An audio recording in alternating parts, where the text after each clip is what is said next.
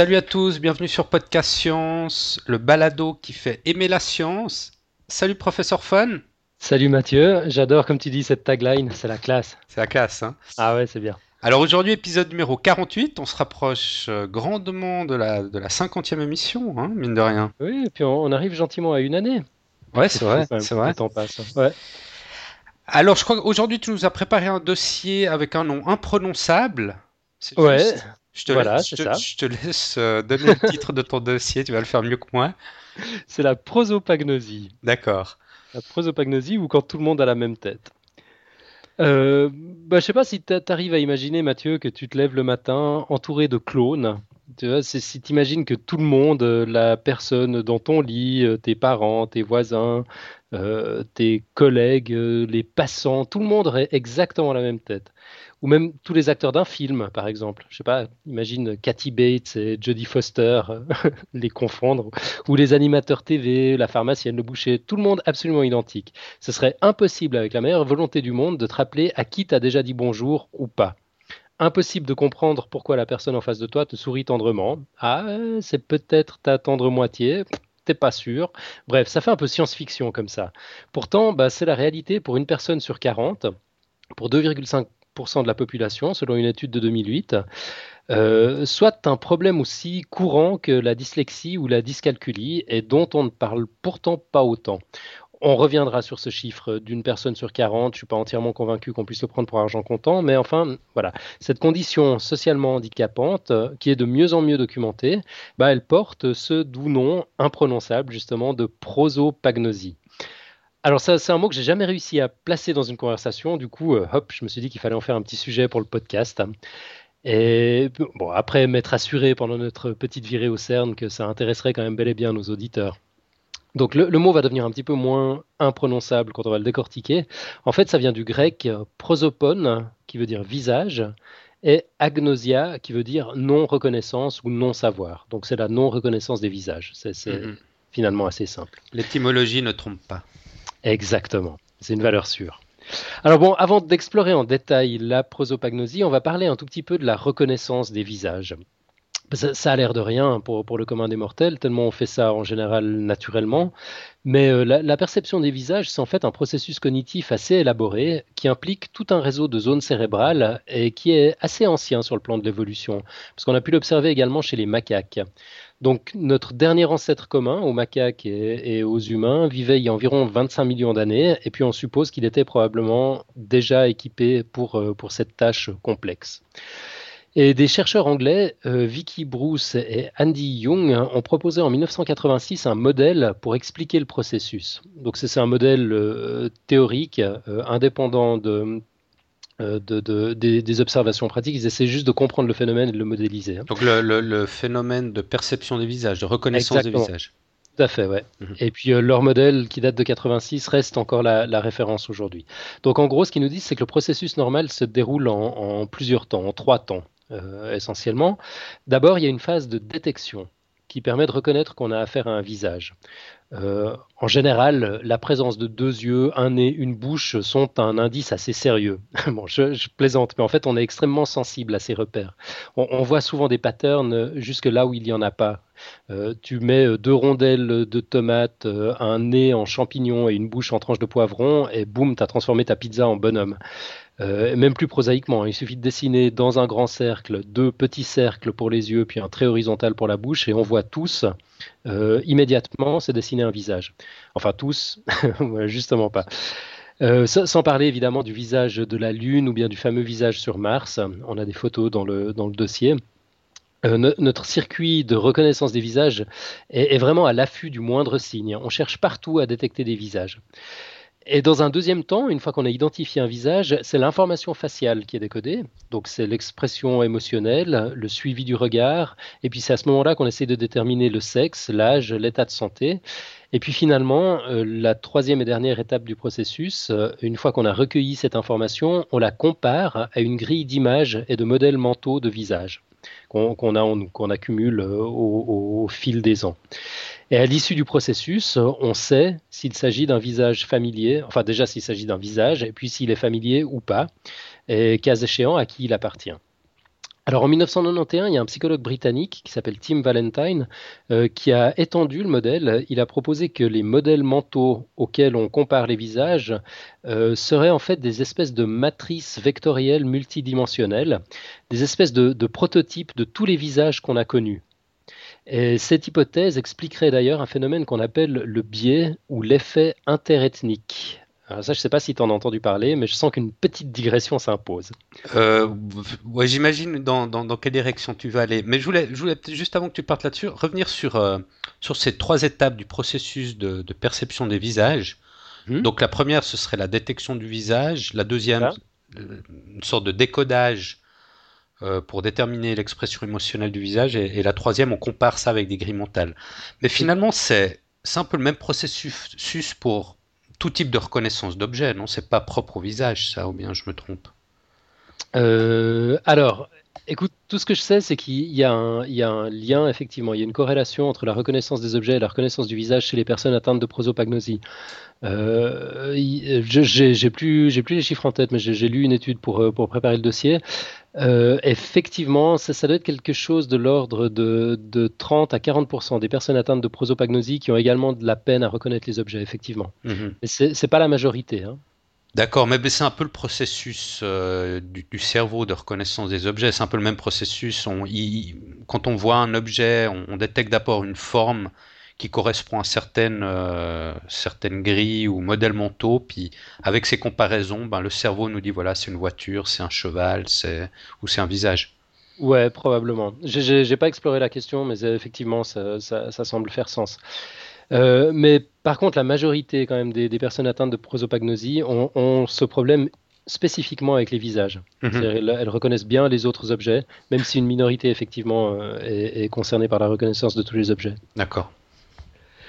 Donc, euh, moi, j'en étais à l'effet interethnique. Bah, c'est une tendance pour les personnes d'une certaine ethnie à éprouver de la difficulté à reconnaître les visages et les expressions faciales des membres d'un autre, groupe ethnique. Et pour revenir un petit peu, pour faire un lien sur un, sujet qu'on a traité dernièrement, la criminologie dont on avait parlé avec euh, André Kuhn, faut savoir que 75%, 75% des condamnés faussement accusés aux États-Unis et réhabilités euh, par, euh, par la suite grâce à des tests ADN, pour autant qu'ils n'aient pas déjà été exécutés, s'entend, euh, s'étaient retrouvés derrière les barreaux à cause d'un témoignage visuel. Donc, trois fois sur quatre, un témoignage visuel. Et dans au moins 40% de ces cas, le témoignage était le fait d'un témoin d'une autre ethnie. Hmm. Je te vois venir. Et, voilà, le, témoignage était, faux. Hein, dans, pour, euh, enfin, dans, euh, tous ces cas de, des, des 75% de condamnés euh, faussement accusés. Donc ça, ça, fait un peu, un peu froid dans le dos. J'ai mis un lien dans le dossier, il y a plus de détails sur cette histoire sur le site euh, innocence.org. Bah, à un tout autre niveau, sans entrer dans les extrêmes pareils, c'est quelque chose qui est arrivé dernièrement à notre ami Xavier Agnès, qui, comme beaucoup de monde en Suisse romande, est d'origine européenne, et puis vit entouré essentiellement d'Européens. Il avait posté un billet sur son blog euh, il n'y a, pas longtemps, euh, là aussi le lien est dans, dans le dossier, pour raconter une petite mésaventure euh, donc en résumé, il s'est retrouvé extrêmement honteux et confus d'avoir confondu deux serveuses dans un restaurant. On imagine son grand moment de solitude quand, euh, lorsque, un peu énervé, il cherchait à convaincre la seconde serveuse qu'elle avait déjà pris note de sa commande. Il s'est rendu compte qu'en fait, il l'a confondue avec la première serveuse. Et c'est avec la, auprès de la première serveuse qu'il avait passé sa commande. Euh, les deux serveuses étaient d'origine africaine. Et hum, voilà, donc lorsqu'on se retrouve soudain plongé dans un environnement auquel on n'est pas du tout habitué, ben on subit une forme assez légère de, prosopagnosie, mais celle-ci est temporaire. C'est-à-dire qu'on met rapidement à jour nos modèles mentaux, puis au bout de quelques heures, voire de quelques jours, ben, on est à nouveau capable de distinguer clairement euh, tous les visages les uns des autres, quelle que, soit sa propre ethnie. Euh, tout ça, c'est bien sûr quand le système de reconnaissance des visages fonctionne bien. Pour les personnes chez qui ce n'est pas le cas, c'est une toute autre histoire. Alors on va parler un petit peu de la prosopagnosie maintenant. Euh, déjà, il faut savoir qu'il y en a différents types. Soit on peut naître prosopagnosique, ou alors on peut le devenir suite à un accident, suite à des lésions cérébrales. Euh, pour cette dernière catégorie, la prosopagnosie acquise, la première documentation remonte à 1947. On la doit à un neurologue allemand, Joachim Bodamer, qui a publié une description détaillée de deux soldats qui avaient du mal à reconnaître les visages suite à des lésions cérébrales sévères euh, durant la Deuxième Guerre mondiale. C'est pas très vieux, 1947. Hein, Mais pour la prosopagnosie congénitale, c'est encore plus récent. En fait, c'est en 1976, 76 seulement, euh, que Helen McConaughey, une neurologue anglaise, a publié le tout premier papier sur le sujet. On sait depuis 1999, grâce à une autre étude, euh, que le problème peut être héréditaire. Et en fait, le nombre d'études a explosé au début des années 2000, notamment grâce au web, d'une part, qui a permis aux chercheurs et aux prosopagnosiques d'entrer plus facilement en contact, et puis grâce surtout au progrès de l'imagerie cérébrale qui ont permis de comprendre ce qui se passe au niveau du cerveau touche 2,5% de la population, enfin 2,47 pour être précis, selon une importante étude allemande, la, plus importante que, j'ai trouvée qui a été publiée sur le sujet, euh, qui a été publiée dans l'American Journal of Medical Genetics. Et bah, j'avais dit en introduction que je reviendrai sur ce chiffre parce que malgré le consensus, c'est apparemment le seul chiffre disponible aujourd'hui. Je trouve que c'est quand même un tout petit peu risqué d'extrapoler à partir de là. Euh, en effet, le test concernait une population de 689 élèves d'une région particulière d'Allemagne, dans laquelle on a trouvé 17 cas de prosopagnosie. Alors hop, on a fait le ratio, ça fait 2,5%, 1 sur 40. Euh, mais bon, je ne sais pas ce que tu en penses, mais moi l'échantillon me paraît un peu trop peu représentatif. Parce qu'on a extrapolé ça au niveau mondial, du coup les, les 2,47% c'est au niveau mondial alors, dans l'étude, euh, ils disent que c'est chez les Caucasiens. Chez les Caucasiens, les, européens d'origine euh, européenne. Ouais, ouais. c'est vrai que ça a l'air un petit peu aventureux comme extrapolation. Ouais, je trouve aussi. Mais bon, voilà, c'est tout ce qu'on a comme, comme chiffre pour le moment. mon petit doigt me dit qu'il va être remis en question dès qu'une étude un peu plus. Euh, ouais, c'est bizarre qu'il n'y ait pas eu déjà, justement. Bon, on, voit que tu as dit que c'est assez récent, euh, l'explosion des études sur ce sujet, parce que c'est quelque chose qu'on a découvert assez tardivement. Hmm. Mais bon, tu dis que depuis une dizaine d'années, il y a beaucoup d'études, mais c'est bizarre qu'on n'en ait pas un peu des, des, ouais, des études qui peuvent nous dire un peu plus assurément, on va dire, le, taux de, de prosopagnosie qu'il y, a dans le monde. C'est vrai, bon, peut-être d'ici quelques années, ça viendra. Ouais, ça viendra sans doute. Alors, on va examiner un petit peu ce qui se passe dans le, dans le cerveau. Euh, je, je, pensais que tu allais me poser la question de la plasticité neuronale. Mais j'en ai, été épargné. Ah non, bah je te, ouais, vas-y. voilà, bah il faut savoir en fait que, que cette formidable capacité d'adaptation du cerveau euh, qui, qui, permet, juste pour le rappeler, parfois à une zone du cerveau de prendre le relais d'une autre zone spécialisée qui aurait été endommagée, dont on avait parlé dans, dans Podcast Science numéro 16, bah, la plasticité ne vient jamais au secours des sujets prosopagnosiques. En fait, chacun déploie des stratégies de compensation, évidemment, en s'appuyant sur différents indices, par exemple la, coupe ou la couleur des cheveux, les bijoux, les vêtements, la pose du corps, les mouvements, les odeurs, puis surtout des indices auditifs, notamment le son de la voix.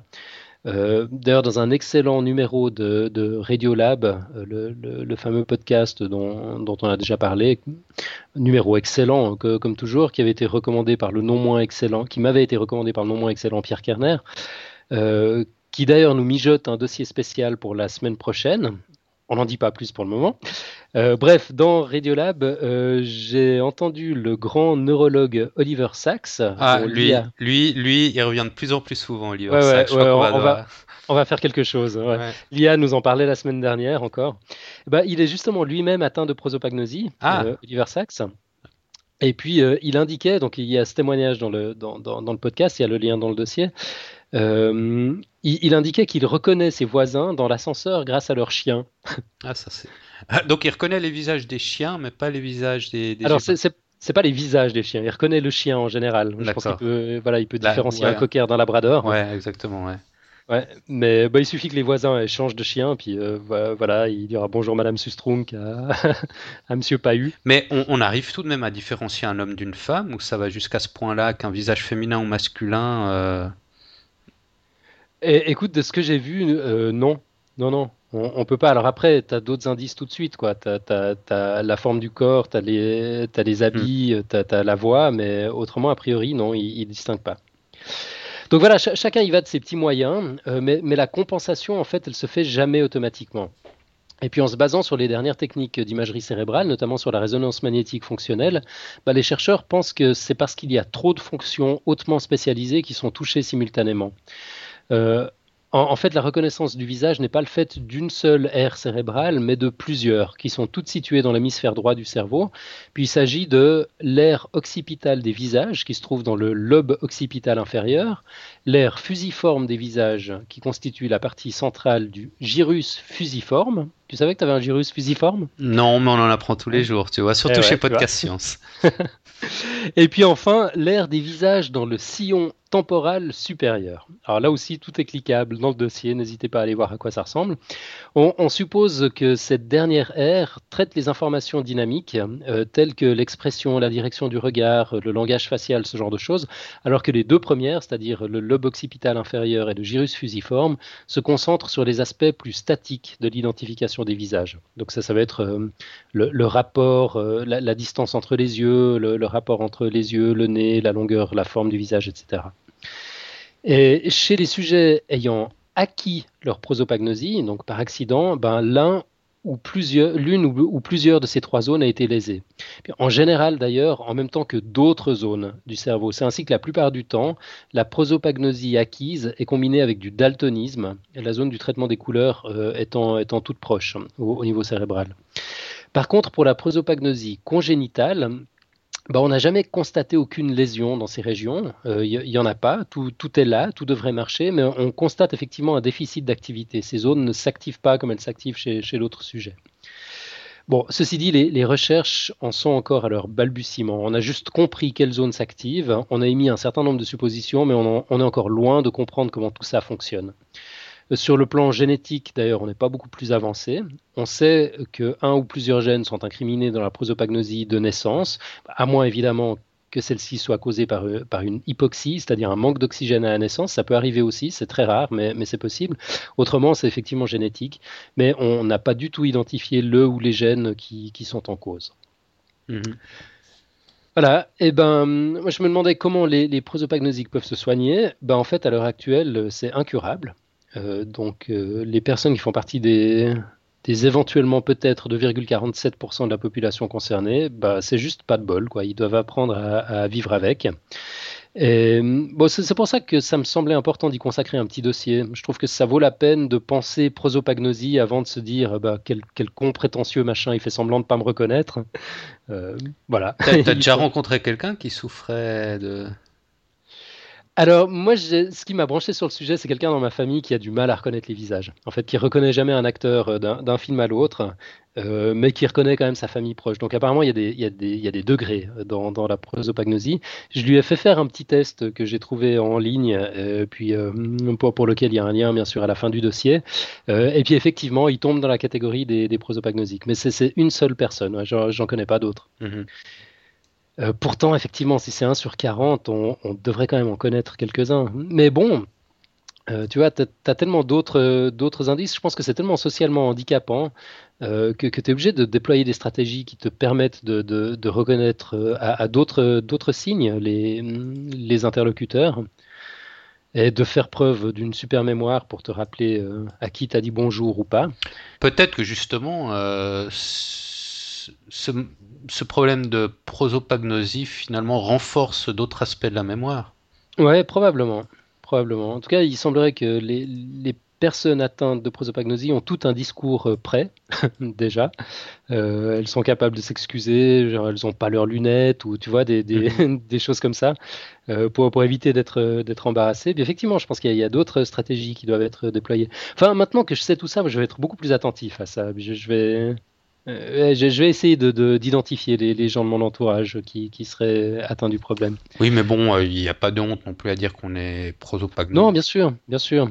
Bah, tu vois, si on sait ce que c'est, il euh, n'y a, pas de honte à le dire. Tant, tant qu'on pense que voilà que, que c'est anormal, que c'est une tare, que, voilà que, que l'autre fait exprès ou je, je sais pas quoi. Enfin, quand, on est dans une espèce de pression normative comme ça, à penser qu'il y a qu'à, euh, si, je pense que ça, ça, doit quand même être, euh, ça quand même être gênant. Donc voilà, c'est essentiellement pour ça que je voulais en parler en fait, pour qu'on ait l'habitude de coller un nom dessus et puis que, euh, que, que voilà, qu'on soit tous plus à l'aise avec ça. Mhm. Euh, il y a quelques cas célèbres. Euh, donc, euh, la page Wikipédia en anglais sur la prosopagnosie recèle une section célébrité. C'est Pierre Kerner qui m'a aiguillé là-dessus, où on apprend qu'en plus d'Oliver Sacks, bah, il y a pas mal d'autres scientifiques célèbres qui en sont ou en ont été atteints. Paul Dirac, notamment, l'un des pères de la physique quantique. C'est lui qui avait prédit l'antimatière, tu, nous en as déjà parlé. Mhm. Euh, Jane Goodall, la primatologue euh, qui a complètement bouleversé notre rapport aux chimpanzés. Il y a mon idole, le docteur Carl, c'est le monsieur science de la radio australienne qui fait des, super podcasts. Et puis, hors monde scientifique, euh, un peu plus près de nous, on, y apprend aussi que l'acteur français Thierry Lhermitte souffre du problème et qu'il joue volontiers les cobayes d'ailleurs dans l'espoir de faire avancer la science sur le sujet. Thierry Lhermitte, tiens donc. On aurait, j'aurais jamais cru ça. Ouais, bah tu vois, il a, il a du, enfin, il témoigne. J'ai aussi mis un lien sur un sur un article. Il, est très embêté dans sa profession. Il a, il a du mal à reconnaître les, les gens avec lesquels il joue. Ses partenaires acteurs, tout ça, ça. Exactement. Ouais, ouais. C'est un vrai souci euh, dans, dans son métier. Donc voilà, bah tu, tu, pourras cliquer sur le lien. Euh, tu, tu, verras qu'il est, il, est le cobaye d'une d'une équipe de chercheurs. Il essaye à sa manière de, de faire avancer euh, les recherches sur le sujet. Mhm. Euh, voilà, puis alors autrement, bah, pour euh, l'autodiagnostic, euh, j'en parlais il y a un instant, c'est évidemment à prendre avec des, baguettes. Hein. ça ne vaut pas un diagnostic clinique, mais mm, en, attendant, si, on a des doutes quant à sa capacité à reconnaître les visages, bon, on peut toujours faire ce petit test en ligne. je, me suis amusé à le faire, ça prend du temps, puis c'est assez difficile à faire en fait. tu, tu, c'est pas le truc que tu peux faire en, cinq minutes en multitaskant. il, faut, il faut se concentrer. Donc on, voit que des visages chauves, Déjà, tu n'as pas l'indice du, de, de, la coupe de cheveux. Mhm. et, du coup, c'est déjà comme ça, c'est des, des, visages de synthèse euh, glabres. C'est difficile de se faire une idée si c'est des hommes ou des femmes, sans, sans autre, sans autre indication.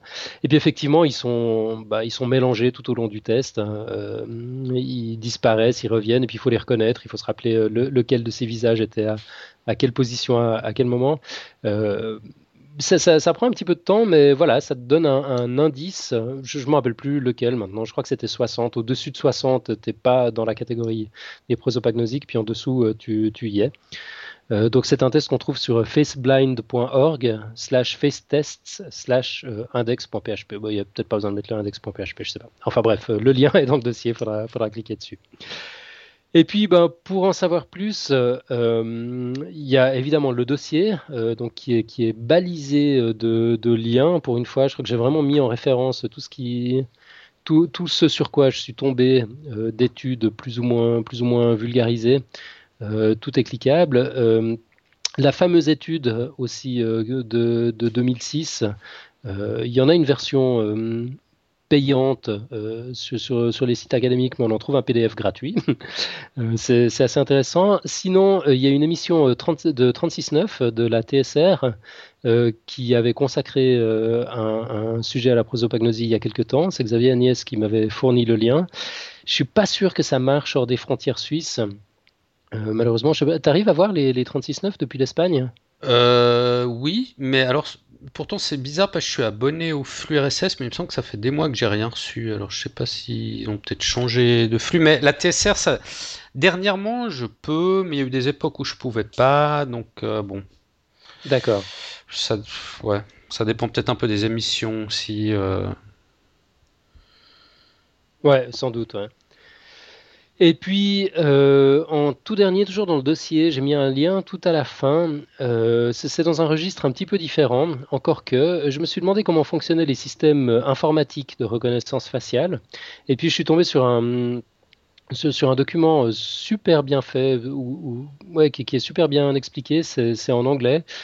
Euh, ça donne une petite idée de la complexité du processus et puis on voit en fait que les étapes sont les mêmes hein, euh, que, que, le fameux modèle qui avait été euh, déterminé en, en 84.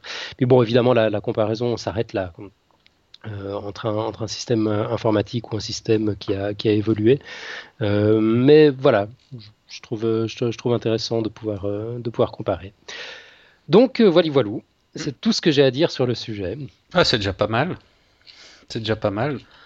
Ouais, bah, je découvre ça, moi, je n'avais jamais entendu parler de, cette prosopagnosie. Mais d'ailleurs, euh, bon, j'anticipe un petit peu. mais dans quelques semaines, je ferai un dossier sur le langage chez, l'humain. Mhm.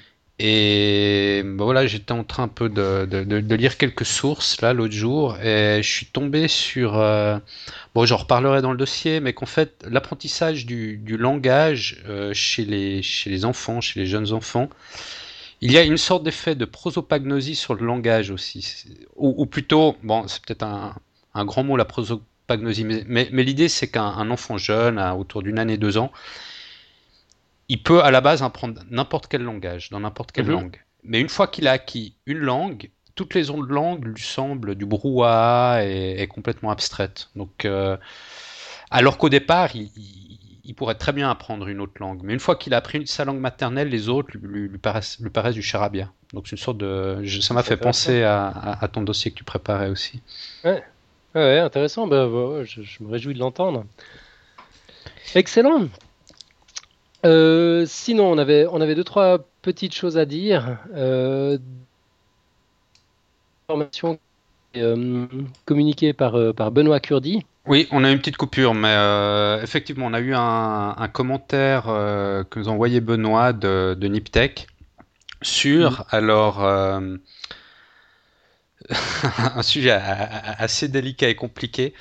En fait, il y a un physicien du CERN qui s'appelle Dragan Slavkov Ajdukovic, j'espère que j'ai pas trop égratigné son nom, qui postule que la matière noire, donc tu te rappelles, on avait parlé de la matière noire dans un dossier, serait en fait une illusion causée par le vide quantique. Rien que ça. Ok, bon, ça, ça, n'engage que lui. Alors bon, l'article est hmm, pas tout simple à comprendre, mais bon, juste en quelques mots, j'essaie de, de, reprendre les points principaux de l'article. Euh, en ce qui concerne la matière noire, si on vient un peu sur ce problème de la matière noire, il y, a trois écoles. En fait, il y en avait eu deux au départ. Et avec ce physicien du CERN, il y a une troisième, troisième voie, une troisième école qui explique la vitesse euh, finalement de rotation des, galaxies, qui semble plus rapide de ce qu'elle devrait être. Parce que je ne sais pas si tu te rappelles, on, avait dit que le, cœur de la galaxie euh, exerce une certaine force de gravitation sur, sur les astres qui tournent autour du, du centre de la galaxie, et ces astres tournent trop vite pour la force de gravitation qu'aurait le, centre de la galaxie. Alors une première hypothèse qui a été émise, c'est celle qu'invoque justement la matière noire, c'est-à-dire qu'il y aurait une matière qu'on ne voit pas, qui exercerait un champ gravitationnel euh, additionnel et qui accélérerait la vitesse des, astres, euh, dans les galaxies. Mm-hmm. Alors ça c'est la, première école. Dernièrement, il y a une nouvelle euh, théorie qui est assez à la mode qui s'appelle la théorie monde, qui dit tout simplement, non, en fait, il n'y a pas de matière noire, il n'y a pas de matière supplémentaire qu'on ne voit pas qui, serait là. C'est tout simplement la loi de la gravitation qu'on a mal compris. Qui et, et, donc cette théorie monde est une sorte de modification de la loi de la gravitation pour pouvoir expliquer cette vitesse de rotation des astres dans, les galaxies. La vitesse de rotation des galaxies. Et, et, maintenant, il y a justement ce physicien du CERN qui propose une troisième voie dans laquelle euh, il n'introduit plus du tout la matière noire ni aucune modification de la loi de la gravitation. Et selon sa théorie, il y aurait en fait deux types de charges gravitationnelles. Alors, bon, euh, moi je reprends un peu ce qui est pris dans l'article. Hein. Il, y aurait une charge gravitationnelle positive de la matière, c'est-à-dire, euh, on va dire comme ça, il y a une charge gravitationnelle positive de la matière et une charge gravitationnelle négative de l'antimatière. Donc il y a aussi un dossier, on avait parlé de l'antimatière. Donc matière et antimatière auraient chacune une charge gravitationnelle de signe opposé. D'accord? Mhm. Et ce qu'on sait, c'est que du vide quantique, le vide quantique, en fait, il n'est pas réellement vide. Il y a ce qu'on appelle des, particules virtuelles. C'est en fait toutes les particules fondamentales de la matière sont ce qu'on appelle sous forme virtuelle. C'est-à-dire, elles ont un potentiel d'exister, mais elles n'existent pas encore. Et en fait, euh, dans le vide quantique, on, dit qu'il peut y avoir des fluctuations d'énergie du vide quantique, et ces fluctuations d'énergie du vide quantique pourraient faire transformer une particule virtuelle en une particule réelle. Et donc ces particules virtuelles, évidemment, au même titre que la matière et l'antimatière, on a des particules virtuelles et des antiparticules virtuelles, et chacune de ces particules aurait une charge gravitationnelle opposée la particule positive, l'antiparticule négative. Et ces charges gravitationnelles de signes opposés généreraient ce qu'on appelle des dipôles gravitationnels dans le vide quantique, le tout prenant une forme de fluide dipolaire qui serait responsable de cet effet gravitationnel euh, agissant sur la vitesse de rotation des galaxies, qui est plus élevée de celle, de celle qu'on attend. Alors bon, euh, voilà, je ne veux pas trop, trop approfondir le sujet, il y a un article, vous pouvez aller le lire, mais en gros l'idée c'est ça, c'est particules de matière, antiparticules, il y a des charges gravitationnelles qui créent euh, finalement une sorte de fluide gravitationnel qui, agirait sur, sur, la vitesse de rotation des galaxies. Bon. Ouais. Ok, bon, alors pour euh, les commandes d'aspirine, c'est chez Niptech Podcast. ouais, moi, je, sais pas, c'est théorie, bon, ça, ça, semble intéressant, mais jusqu'à quel point euh, c'est une théorie ou un exercice intellectuel, on peut toujours on peut se poser la question aussi. Ouais, je sais pas. Moi, la seule certitude que j'ai avec tout ça, c'est qu'à chaque fois, j'ai mal à la tête. Surtout qu'il nous a envoyé. Ça, c'est donc Benoît qui nous a envoyé un lien. C'était dimanche matin. Dimanche matin, mais ouais. en se levant tous là. Oulala, de quoi il nous parle? C'était un peu dur pour un dimanche, mais euh, bon. Effectivement, terrible. Non, mais j'admire ton courage. T'as quand même empoigné le, le truc. tu l'as traité, tu as décortiqué ça comme tu as pu. Bravo. Euh, sinon, dans des choses plus prosaïques, euh, un petit retour sur l'émission de la semaine dernière. Tout d'abord, on a un commentaire de Vincent Le Breton euh, qui nous a déniché une vidéo de l'orgue marin de Croatie dont nous parlait Lia. Euh, donc on mettra le lien dans, les notes de l'émission. Vous le trouvez dans les commentaires aussi du dossier de, de l'IA. Donc il s'agissait d'un orgue qui jouait de la musique à partir du mouvement de la mer et des vagues. Exactement, ouais. Bah, c'est très intéressant en fait. Moi, j'avais aucune représentation mentale de, ce truc-là. Ça m'intriguait beaucoup. J'étais très content de voir la vidéo.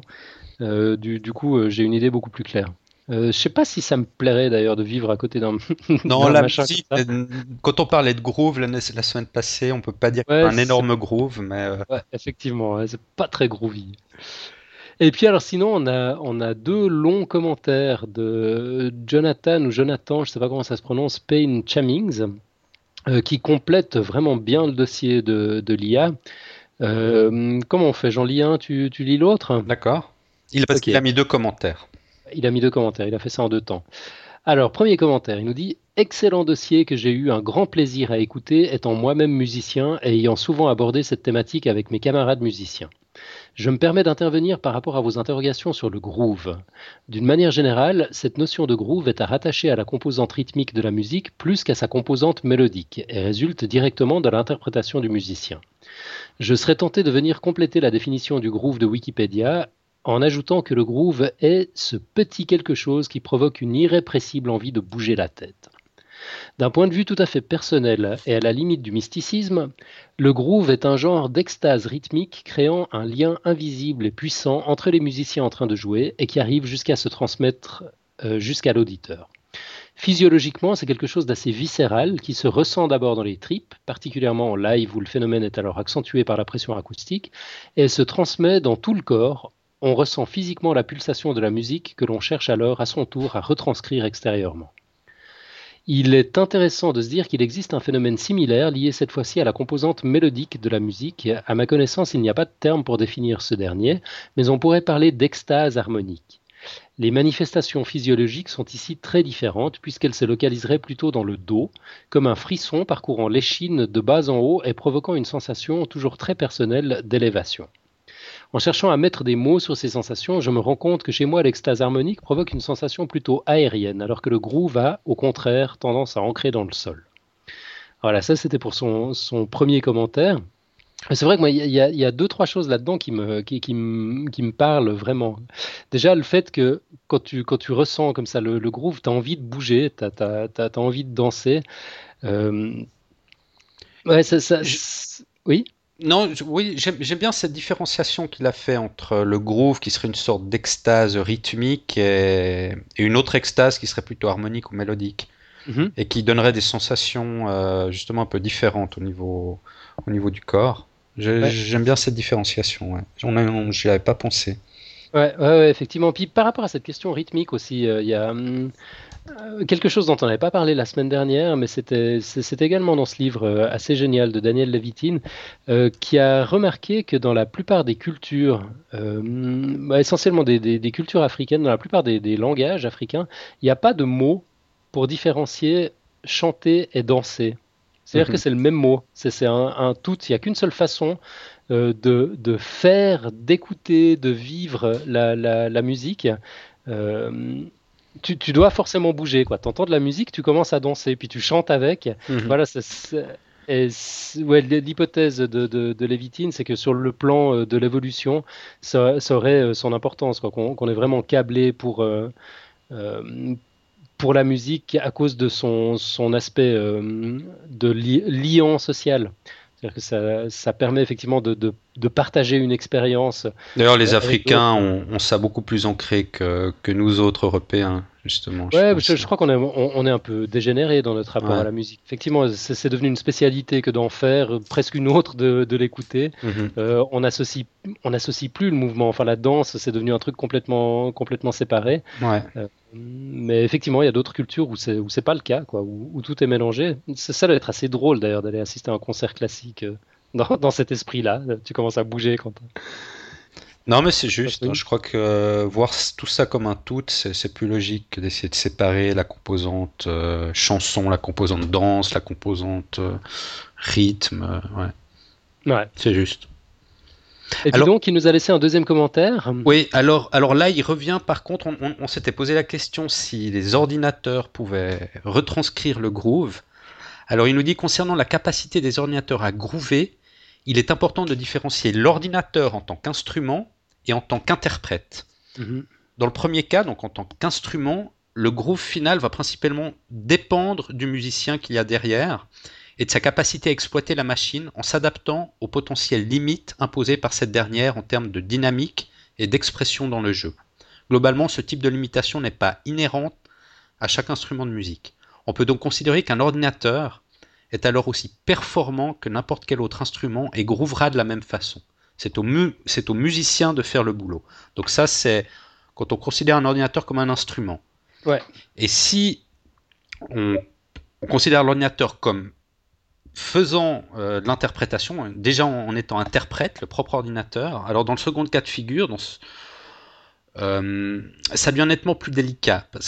Alors Inuti, je précise, contrairement à ce que j'aurais pu laisser croire plus haut, que c'est dans ce cas de figure que je considère les instruments virtuels destinés à simuler des instruments acoustiques. Je vais tenter de m'expliquer. Sur un instrument acoustique, le, le musicien intervient grosso modo sur quatre éléments. Alors il y a la tonalité, qui est la hauteur de la note, le rythme, la dynamique, qui est la force ou l'intensité avec laquelle on joue, et le timbre, qui est le grain, la couleur du son, qui va dépendre des techniques de jeu. Et ces quatre éléments sont physiquement liés les uns avec les autres. Si l'on augmente le rythme, on tend à perdre en dynamique. Si l'on modifie la, dynamique, le timbre va s'en retrouver modifié, et dans une certaine mesure la tonalité également. Lorsque l'on joue un accord, des, des harmoniques viennent s'ajouter aux sons primordiaux et modifier le timbre, etc. Alors, en ce qui concerne l'ordinateur en tant qu'interprète, les systèmes de synthèse sonore modernes arrivent maintenant assez bien à simuler ces différents éléments de matière individuelle. Mais c'est lorsqu'il faut tout gérer en même temps que les machines se retrouvent à la traîne et révèlent alors leur aspect artificiel par rapport à un véritable instrument. Cette incapacité à retranscrire toutes les interactions psychoacoustiques des vrais instruments implique donc... Physico-acoustique, je crois. Qu'est-ce que j'ai dit? Psycho. Ah, physico-acoustique. Des vrais instruments impliquent donc une réinterprétation de l'intention originale du jeu du musicien par la machine. Et enfin, pour essayer d'expliquer de manière plus concrète ce qui fait le groove, je dirais que ça se construit principalement en jouant sur la dynamique, en mettant l'accent sur certaines notes plutôt que d'autres, et, aussi sur le placement, le placement rythmique, en jouant en avance ou en retrait par rapport au temps. Il n'y a cependant pas de recette miracle à appliquer et tout cela dépend du ressenti de chaque instrumentiste. Et je pense aussi de chaque auditeur. Ah bah ouais, fatalement. Ouais, bien sûr. Enfin, ça, c'est de toi, hein, le chaque auditeur. Ça, c'était pas dans le commentaire de, ça, c'est de, moi. Jonathan.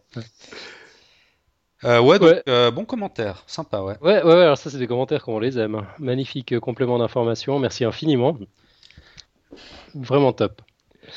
Euh, sinon, est-ce qu'on avait, on avait autre chose à dire? Non, je crois qu'on a, on arrive gentiment au bout. Il nous reste, euh, voilà, que, que, le moment, le, moment phare, le moment clé de l'émission, le moment préféré de l'émission, la quote de Mathieu. Alors, j'ai une quote qui m'a très inspiré cette semaine. Euh, une quote de Edgar Morin, un sociologue français, mm-hmm. qui nous dit ce qui nous manque le plus, ce n'est pas la connaissance de ce que nous ignorons, mais l'aptitude à penser ce que nous savons. Ok, attends, tu peux répéter un petit coup? Ce qui nous manque le plus, ce n'est pas la connaissance de ce que nous ignorons, mais l'aptitude à penser ce que nous savons. D'accord. Je ne suis pas sûr de comprendre exactement ce qu'il veut dire. Alors, ouais, moi en fait, En fait, j'ai une autre quote un peu, enfin une quote, je sais pas de qui elle est, mais j'ai entendu ça récemment dans, un podcast. Euh, ça va un peu dans le même ordre d'idée pour compléter. L'idée, c'est de dire que l'avenir de l'espèce humaine dépend non de ses découvertes, mais de ce qu'elle en fera. Ouais, ouais c'est ça, savoir organiser ce qu'on connaît, enfin faire, faire sens de ce qu'on connaît et pas, pas uniquement se focaliser sur, sur ce qu'on ne connaît pas. C'est ça en gros. Voilà. ouais, donc Egad Morin a dit un peu ça. C'est pas tant la, la, connaissance de ce que nous ignorons, donc des potentielles découvertes, c'est plutôt l'aptitude à penser ce qu'on qu'on connaît déjà, ce qu'on a découvert déjà. Ouais, ouais. Bon, je, je, je sais pas, je, je suis pas sûr d'être d'accord, mais. mais écoute, je vais essayer de te convaincre parce que moi, moi ça m'a fait un peu réfléchir. Et. Euh, euh, je sais pas si tu as vu récemment, il y a une sorte de manifeste qui circulait un peu sur Internet qui, s'appelait le Slow Science. Euh, non, j'ai réussi à louper euh, même ça. Et ben, la, je sais pas comment on prononce la, la slow science en français, la science lente. Euh, en fait, c'est ça s'inscrit dans un mouvement un peu plus global qu'on appelle le slow movement, dont on retrouve différentes euh, sous-mouvements. Donc il y a le slow food, je sais pas si tu as entendu parler du slow food. Ça oui, ouais. Et donc le slow food, ça, c'est une sorte de recommandation pour manger des produits locaux, traditionnels, bio et tout ça. Et ben dans ce mouvement, il y a justement la slow science qui commence un peu à, à, pointer le bout de son nez. Et, et dans ce manifeste, euh, quand on lit ce manifeste, il nous dit que finalement la science a besoin de temps pour penser et digérer ses découvertes. Ah, c'est sûr. Et, je trouve que c'est vrai, et ça rejoint un peu ce que dit Edgar Morin. Euh, il, faut, il, faut, il faut, faut, prendre le temps de penser ce qu'on qu'on sait. Et, et, ce manifeste dit aussi que la science doit être un processus méticuleux et qu'il ne faut pas espérer des scientifiques des, des, des pansements ou des patchs rapides appliqués aux problèmes de la société. Il faut plutôt voir la science comme, comme une recherche scientifique conduite par la curiosité plutôt que par, par, des, par la performance ou le mmh, mmh. de performance. Et voilà, je sais pas si c'est l'âge, vu que j'ai eu 40 ans il y a, quelques semaines, qui, qui, me rend un peu plus. L'âge de la sagesse. Ouais, un peu plus sage à ce niveau-là. Mais je trouve si c'est vrai qu'il faut, faut, faut, faut, pas qu'on court trop derrière des nouvelles découvertes sans arrêt. On voit, bah, d'ailleurs avec Podcast Science, on voit toutes les semaines des nouvelles news, des nouvelles recherches, des nouvelles découvertes. Et ça va à une vitesse folle. Et, et je pense des fois, faut faut dire mettre un petit frein, puis, puis bien, bien remettre dans son contexte aussi nos découvertes, avec des, des études interdisciplinaires, et, pas rester non plus dans son coin enfermé dans, dans, dans, sa spécialité. Faut, voilà. Ouais, ouais, ouais, non, évidemment. Moi, c'est un autre aspect, en fait, de, de, cette réflexion de, de, Morin qui me, qui me gênait un peu. C'est-à-dire que il y a tellement de choses qu'on ignore encore, il y a tellement de choses à découvrir. Euh, que, que se concentrer uniquement que sur ce qu'on connaît, c'est finalement ce qu'on a fait pendant, pendant des milliers d'années euh, avant justement la, démarche scientifique. Et puis on a raconté tout et n'importe quoi pour valider des croyances, parce que justement il y a des choses qu'on comprenait pas, et puis on a essayé de, on a essayé de les organiser quand même, on a essayé de, de, bâtir des discours dessus. Euh, et, puis euh, ouais, la science avec tout ce qu'elle a amené, tout ce qu'elle ne recherchait peut-être même pas. Il y, a, cette sérendipité, on cherche un truc, on en trouve un autre, euh, a, permis de mieux organiser justement nos, connaissances, euh, je trouve, à, sortir un peu de, ces croyances euh, pour, entrer dans, des choses un peu plus, plus rationnelles. Et tu vois, dans, ce sens-là, j'ai l'impression. Ah, excuse-moi, j'ai une petite coupure là. Quand tu as dit dans ce sens-là, j'ai l'impression qu'on peut pas tellement opposer ces deux dynamiques, qu'elles se complètent en fait. ah, tout à fait. Bien. Non, faut pas, faut pas les opposer, loin de là. Je pense pas qu'il faille privilégier l'une plutôt que l'autre. Non, mais justement, je justement, je pense qu'il faut les équilibrer et peut-être l'impression qu'actuellement il y a peut-être un petit déséquilibre. On est plus dans la course à la à la découverte, plus possible, dans l'analyse de, de, ce qu'on a déjà découvert. Mmh. Mais c'est vrai, que, vrai que ça se complète. Hein. Faut pas en privilégier une autre, plus l'une que l'autre. Mais peut-être qu'il faut rééquilibrer un petit peu. Ouais, bah écoute, magnifique sujet de réflexion comme d'habitude. on va pouvoir méditer là-dessus pendant une semaine. Voilà, bah on arrive au bout. On n'a plus qu'à se donner rendez-vous donc la semaine prochaine. Alors on aura, on aura un invité la semaine prochaine. Tu, tu, tu veux peut-être en dire un mot? Alors on a Pierre Kerner, Topo, euh, dont on qui était déjà venu faire une émission il y a c'était quand? C'était au mois de juin non? Euh, ouais c'était c'était euh, tout début juin effectivement. Alors c'était c'était une dynamique un petit peu différente parce qu'on l'avait interviewé. Cette fois c'est lui qui prend les commandes en fait. Il nous prépare un dossier. Euh, donc Pierre est déjà quelqu'un qui s'exprime beaucoup, qui est un excellent vulgarisateur de la science, notamment sur son, son, excellent blog Strange Stuff and Funky Things, saft.com, 2saft.com. Euh, mais là, il avait besoin d'un espace un peu plus, euh, un peu plus multimédia avec des sons, et puis il a, il a proposé de, voilà, de, de, présenter son dossier chez nous. Et il va nous parler un peu de l'arbre de la vie, c'est ça? Exactement, ouais. Donc on sera en plein dans, dans l'évolution. Ouais, on n'en sait pas plus pour le moment, en fait, ni toi ni moi. Ça va être un peu, un peu la surprise, mais je sens que ça va être bien. Ça va être drôlement bien. Je me réjouis beaucoup. Excellent. Ben, on se réjouit et on en reste là pour cette semaine. Ça marche. Allez, bonne fin de semaine. Bonne semaine. À, à bientôt. Ciao, ciao. Ciao.